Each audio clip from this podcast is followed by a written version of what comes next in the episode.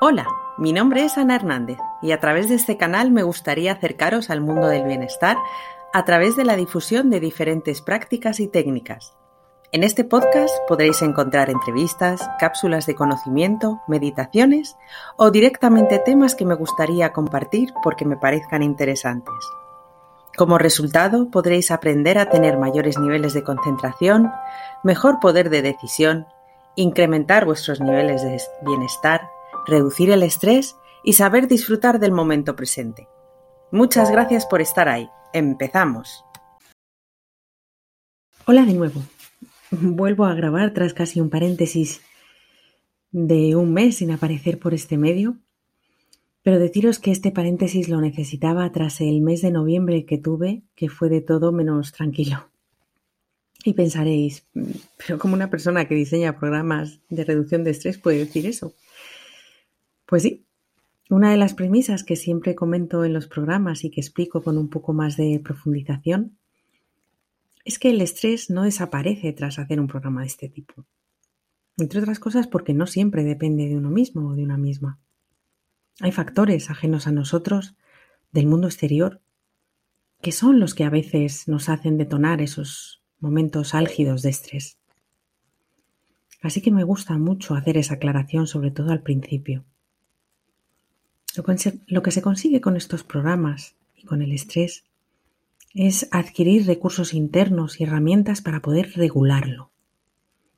Y saber que los picos de estrés deben tener su inicio y su fin, y que entre pico y pico ayudar al organismo a limpiar y filtrar toda esa carga hormonal provocada por, por ese episodio, pero no cronificarlo ni darlo por normal, porque es entonces cuando el tema empieza a pasar factura, a corto, a medio y a largo plazo, sí o sí. De verdad que nadie está a salvo de los efectos del estrés si lo mantiene prolongado en el tiempo. Nadie. Y está fisiológicamente demostrado que mantener el estrés durante periodos de tiempo sin dejar al cuerpo reponerse crea un pozo en nuestro organismo muy letal y muy nocivo, que con el paso del tiempo dejará secuelas tanto en nuestro cuerpo como en nuestra mente. De ahí que tras este mes de noviembre tan intenso haya pisado el freno de manera consciente para poder desintoxicarme del cortisol que me ha invadido durante estos últimos meses. Y esta semana quiero hacer hincapié, aprovechando la actualidad de la sociedad, dado que hace unos días nos enterábamos de la muerte de la actriz Verónica Forqué. Y a raíz de ese suceso se empezó a descubrir que estaba sumida en una gran depresión, que detrás de esa eterna sonrisa había una mente en ebullición continua hasta tal punto que le llevó, parece ser, a quitarse la vida. Y es que una persona que da ese paso es porque ya no puede soportar más el sufrimiento que está padeciendo. En este caso, provocado, por ese ser, por esa depresión en la que ella se encontraba. Y dejadme que os explique un poco algo antes de seguir para que podamos entender, sobre todo la distinción entre la depresión y la ansiedad. Son las grandes pandemias del siglo XXI junto con la nueva aparición del COVID, que precisamente ha venido a agravar más incluso si cabe la situación. La depresión y la ansiedad son a veces causa y a veces efecto del estrés del tipo interno, del tipo interno, cognitivo o nivel mental. Y es, por decirlo de alguna manera, es el tipo de estrés más habitual el generado por ese diálogo interior continuo, esa rumiación que, de nuestra mente que no para, que no se calla y, y nos agota.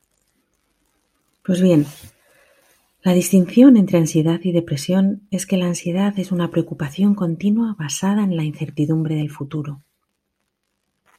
Esta preocupación hace que nuestra mente se imagine el peor escenario posible para poder anticipar posibles riesgos y encontrar la manera de saber mitigarlos. La mayoría de las veces esos riesgos nunca suceden y hemos generado un estrés interno totalmente innecesario por algo que solo estaba en nuestra mente. Me gusta mucho recurrir al significado de las palabras. Y en el caso de la ansiedad, según la Real Academia de la Lengua Española, define el término como el estado de agitación, inquietud o zozobra del ánimo. Su segunda acepción es angustia que suele acompañar a muchas enfermedades, en particular a ciertas neurosis y que no permite sosiego a los enfermos. Angustia, sosiego, inquietud, agitación. Ese estado de agitación es sobre una situación futura que no existe aún y que no pertenece al momento presente. Solo está en nuestra mente. Solo. Y eso desarrolla una angustia continua y que suele acompañar a muchas enfermedades. En el caso de la depresión, es una rumiación continua sobre eventos pasados, anteriores al momento presente. Según la Real Academia de la Lengua, es el síndrome caracterizado por una tristeza profunda y por la inhibición de las funciones psíquicas. Esa tristeza profunda sobre la que habla suele estar basada en el recuerdo de eventos pasados. Y si os dais cuenta es otro momento que tampoco pertenece al presente y que genera un sufrimiento y una tristeza profunda, pudiendo llevar a la persona, como hemos visto, a plantear quitarse la vida. Y al parecer ese ha sido el caso de Verónica Forqué, una mujer de 66 años, triunfadora en su profesión, una de las actrices más reconocidas dentro del panorama de las artes visuales, pero que su mente era incapaz de estar en el presente y sobre todo se vio afectada por la muerte de sus seres queridos. Pero este es un caso de los muchos que hay. Pero quiero contaros algo más. Este fin de semana, dado que ya puedo disfrutar de los fines de semana, pude por fin visitar la exposición que hay en Madrid, que se llama Meet Van Gogh, en el espacio Ibercaja Delicias de Madrid, que os recomiendo absolutamente. Y en esa exposición cuenta la historia del artista, del pintor Vincent Van Gogh. El hilo conductor es el libro Cartas a Teo. Es un libro donde se recogen todas las cartas que el artista escribió a su querido hermano. La biografía de este artista sobre todo está marcada por la ansiedad. Él pensaba en su mente se había instalado la idea que sus cuadros no eran buenos, simplemente por el hecho de que nadie se los compraba. Pero él reconocía que había encontrado la pasión de su vida con, esa, con ese oficio. Hasta tal punto llegó esa ansiedad que él mismo pidió ingresar en un psiquiátrico para intentar mitigarla, y que en varias ocasiones le llevó a intentar quitarse la vida dentro del psiquiátrico, con las pinturas de sus pinceles. Parece que lo único que le mantenía vivo era escribir a su hermano pequeño Teo, al que adoraba. Qué importante pertenecer a una red cercana que le quiera y apreciaba sin condición su obra. Hasta que Vincent no pudo más y se quitó la vida. Un siglo después, después de que él se suicidara pensando que sus cuadros no valían porque nadie se los comprara. Insisto, un siglo después, uno de sus cuadros, el retrato de Joseph Rowling, fue vendido en una subasta por ciento once millones de dólares. Ciento once millones de dólares. Y cada cuadro que se subasta de este artista ronda esa cantidad.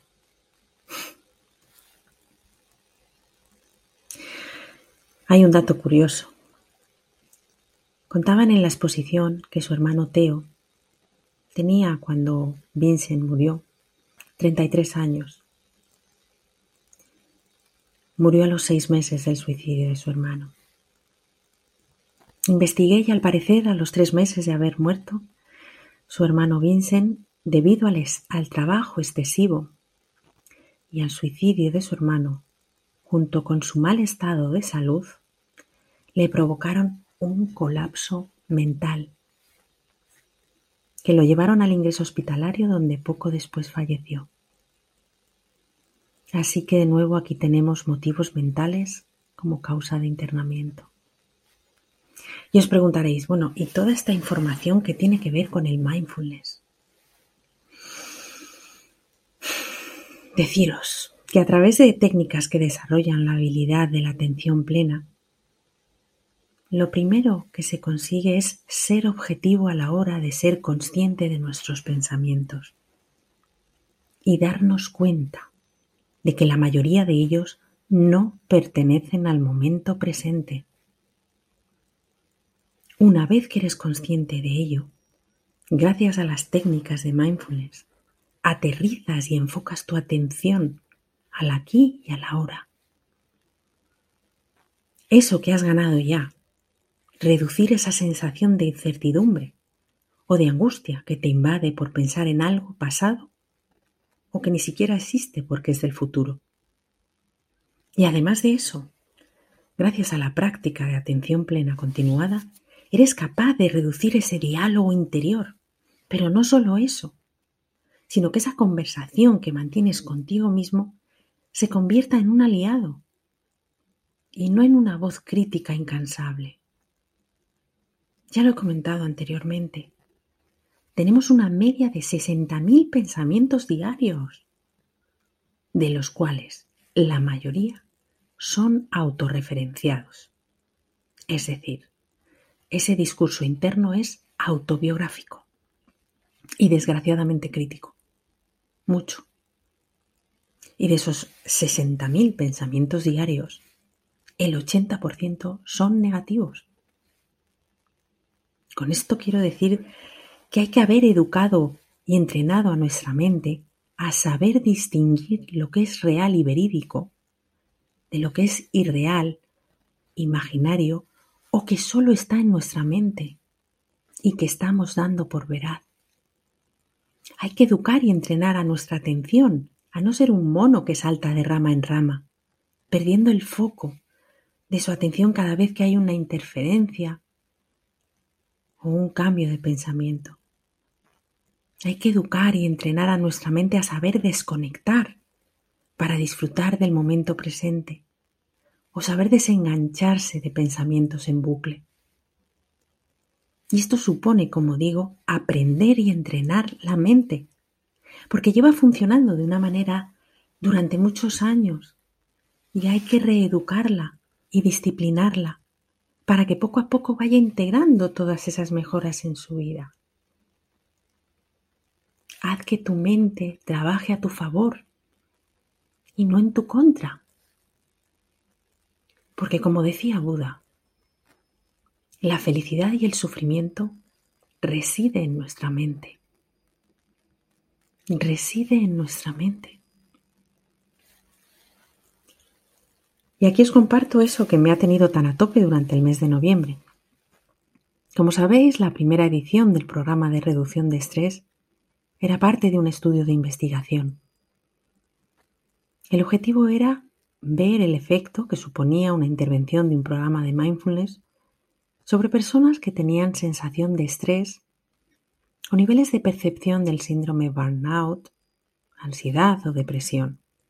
Ojo, no diagnosticada, perceptiva, la sensación de tener esos síntomas. Bueno, pues comparto con vosotros la, situación. En ese programa eran 27 personas, todas ellas en activo, de las cuales el 80% trabajaban por cuenta ajena. Y tras recibir el, el programa de mindfulness de ocho semanas, donde incrementaron su práctica en atención plena, les hice el test para medir sus niveles perceptivos de estrés, ansiedad, depresión y el estado de bienestar subjetivo o felicidad subjetiva. Los resultados fueron esperanzadores y confirmaron mi hipótesis del trabajo. Las escalas estaban ordenadas de menor a mayor como leve, moderada, severa o extremadamente severa. Pasaron a nivel agregado en relación a la depresión, pasaron de un nivel moderado al principio del programa a no tener síntomas después del programa, ni siquiera leves. En relación al nivel de ansiedad, el grupo registraba al inicio una ansiedad moderada y finalizó el programa sin síntomas, ni siquiera leves. Y el nivel de estrés inicial también era moderado y finalizó sin síntomas, ni siquiera leves. Los valores desde un punto de vista numérico fue una reducción de los niveles perceptivos de ansiedad del 11%, una reducción de depresión del 14% y una reducción de los niveles de estrés de casi el 15%. ¿Y qué pasó con los niveles del estado de bienestar subjetivo o felicidad subjetiva? Gracias al incremento de sus prácticas en la atención plena y a entrenar su mente, sus niveles de bienestar subjetivo se elevaron a un 7%. Es decir, que en el momento que empiezas a entender el funcionamiento básico del sistema de tu mente, te empiezas a conocer un poquito mejor, tomando conciencia de qué es lo que pasa por tu cabeza, cómo te hablas, cómo escuchas a tu cuerpo, cómo le tratas, porque tu cuerpo es donde residen todas las emociones. Y te entrenas para que tu atención plena ponga el foco en aquello que realmente existe y que realmente importa, como es el momento presente. Todo cambia, de verdad que sí. Y se puede regular y mitigar muchísimas situaciones para que no se queden vivas en bucle dentro de nuestra mente y soltarlas. Y ahora permitirme cerrar con una lectura que me encanta. Me encantaría deciros su autor, pero es desconocido. No he dado por ninguna parte con quién es. Así que diremos que es anónimo. Pero quiero acabar hoy con ella.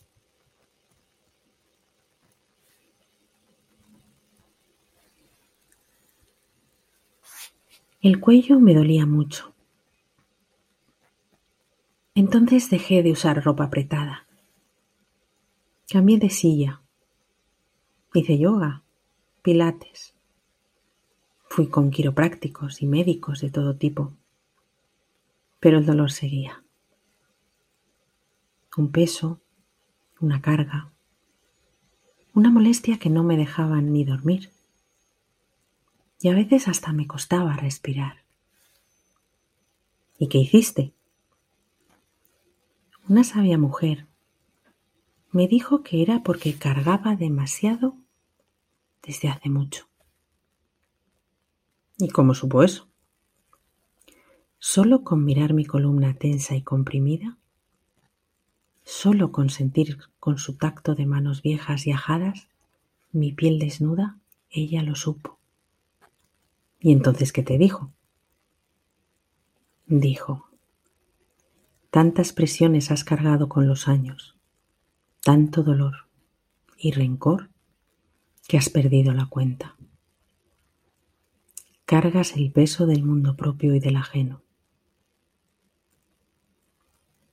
Y entonces, entonces yo exhalé. Me exhalé todo el aliento que llevaba reteniendo desde hacía más de dos décadas. ¿Pero te dijo cómo curarte? Ella tomó mis manos en las suyas, en esas manos de anciana. Me hizo bajar las manos, soltar los hombros.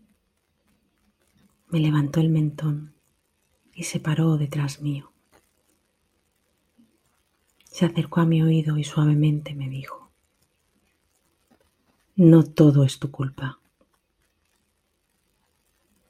No todo es tu responsabilidad. No puedes solucionarlo todo. No tienes que aceptarlo todo. Y mis ojos empezaron a soltar lágrimas lágrimas gruesas como cristales rotos. Hubo un momento donde pensé que lloraría sangre de tanto dolor que estaba sintiendo. Poco a poco mis hombros regresaron a su sitio. Mi cuello se puso suave y se levantó nuevamente. Mi espalda se irguió, como hacía años que no sucedía, y, y escuché mis huesos emitir un crujido tenebroso. El peso del mundo había descendido de mis hombros. El peso de los dolores del pasado habían por fin bajado al suelo e iba a ser usado como escalón. ¿Pero te dijo algo más? Sus ojos me miraron expectantes y me dijo, hay dolores que se cargan en el corazón y esos no hay manera de sacarlos fácilmente. Aprende a soltar el pasado o terminarás ahogando tu futuro. Y también comprende que la falta de perdón no lastima más que a aquel que no puede perdonar.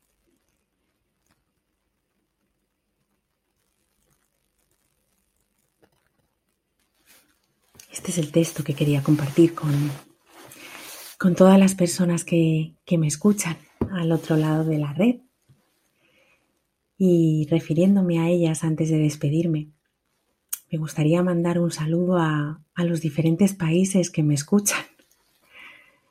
Saludo desde aquí a las personas que me escuchan desde Alemania, desde Portugal, desde México, desde Reino Unido, desde Estados Unidos, Australia, Panamá, Colombia. Muchísimas gracias por conectar conmigo desde tan lejos.